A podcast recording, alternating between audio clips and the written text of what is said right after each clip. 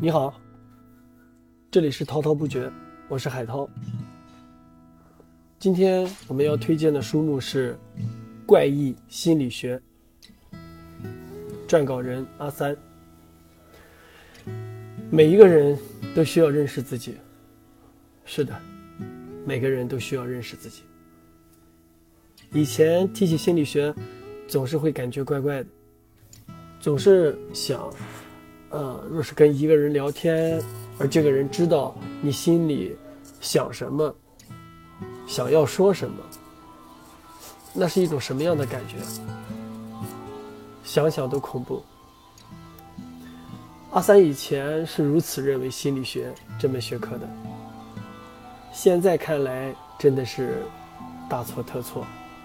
虽然那些精通心理学知识的人能够通过你的一些动作。表情预判你的内心想法，或将来可能发生的事情，但是，我想，很少有人会将这门学问用于这种事情，并以此为乐。每一门心理学的首要目的是帮助人们认识问题、解决问题，尤其是那些通常人们说不清楚的问题。怪异心理学就是这么一本书，书中将我们的性格分成八种类型，每一种类型都有自己好的一面，也有不好的一面。关键是你能否认识清楚自己的性格类型，然后利用它的优点去取得成功。看书里的性格分析时。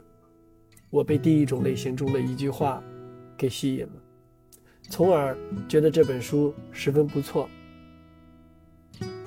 第一种类型的性格是多动型性格，这种现象尤其表现在孩子身上特别明显。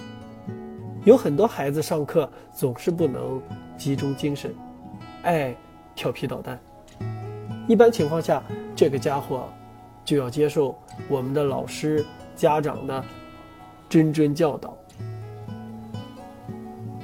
现在为你的将来，为你的、你的、你的，一套听着不懂、听着心烦的理论。要是家长、老师中有脾气暴躁者，甚至有接受棍棒洗礼、拳打脚踢的风险。书中说，并不是每个孩子都适合。坐在教室里几十分钟，这种学习知识的方法，尤其是对于那些有多动症性格的人，是的，我觉得这句话非常的对。我们都说只有笨的老师，没有笨的学生，这句话其实也是这个道理。那么问题来了，你了解你的孩子是什么性格吗？如果你的孩子是多动型性格，是不是就这样任他的学习成绩变差，而以后对他放任逐流呢？再一个问题，你知道自己是什么性格吗？有那么多性格呢，各有各的问题呢。如果你不能回答这些问题，那么你真的需要读一读这本书。当你明白了自己是什么性格，或者大体是什么性格的时候，那么你自己便会变好。